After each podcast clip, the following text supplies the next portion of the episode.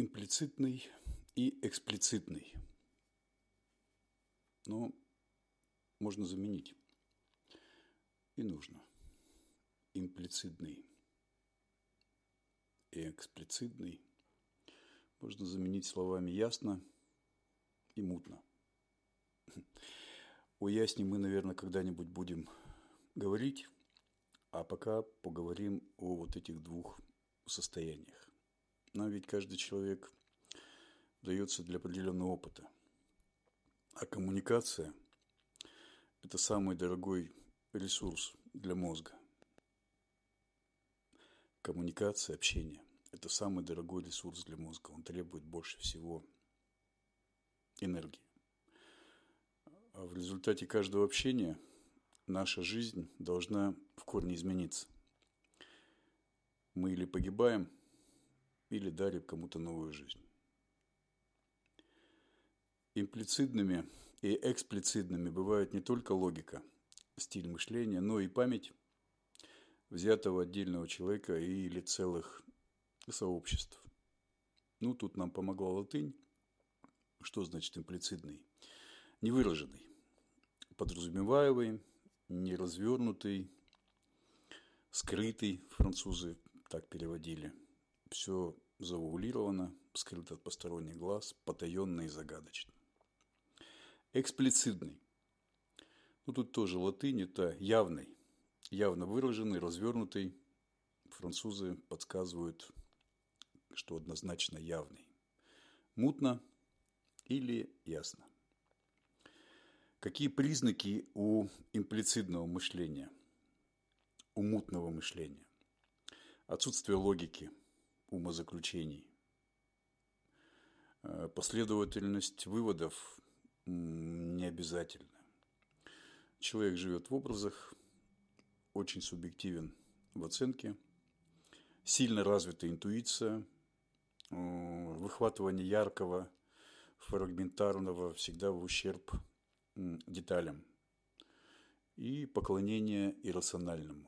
Мистическое мышление, заговоры, все сложно, вы не все знаете, это невозможно узнать, нас обманывают, вот все что-то такое. Э, какие основы у эксплицитного мышления, у ясного мышления? Скрупулезный контроль за мыслительными процессами. Кстати, обратите внимание, скрупулезный. Объективное восприятие действительности. Умение работать в режиме многозадачности без ущерба для организма молниеносное реагирование на новости, события, факты, умение детализировать данные и проникать в суть явления или процесса, просчет вариаций, итогов, выводов на основе разных вероятностей исхода действия и здоровый догматизм. Это ясное мышление. Массивы памяти в обоих случаях создаются надежные, но механизмы – но механизмы сохранения сведений абсолютно разные. Логика в случае приоритета имплицитного способа познания мира может быть, может не быть на усмотрение, а в случае эксплицитного логика в основе. В случае мутного мышления логика противопоказана, в случае ясного мышления логика и есть основа, необходимость. Конечно, идеальный формат мышления – это тесная дружба или хотя бы сотрудничество ясного и скрытого. Но природа в целях экономии распорядилась тут по-своему. Мозг вообще энергетически экономный орган. Владение всеми инструментами мышления встречается крайне редко. Либо у профессионалов, либо у манипуляторов. Развивать второй тип данного тебе от природы, знать его тонкости можно. Заставить это преобладать нужно. Эксплицитом не очень удобно в мире искусств, потому что это все формально, сухо схематичный подход, дидактика. вот этот э, тонкий, нежный, чувствительный мир интуиции расцветает под благодатным душем доводов имплицидантов. Если какая-то проблема требует мгновенного решения, эксплициды буксуют, впадают в ступор, а имплициды тонут в океане фантазий. Эксплициды – суровые натуры, редко поддаются эмоциям.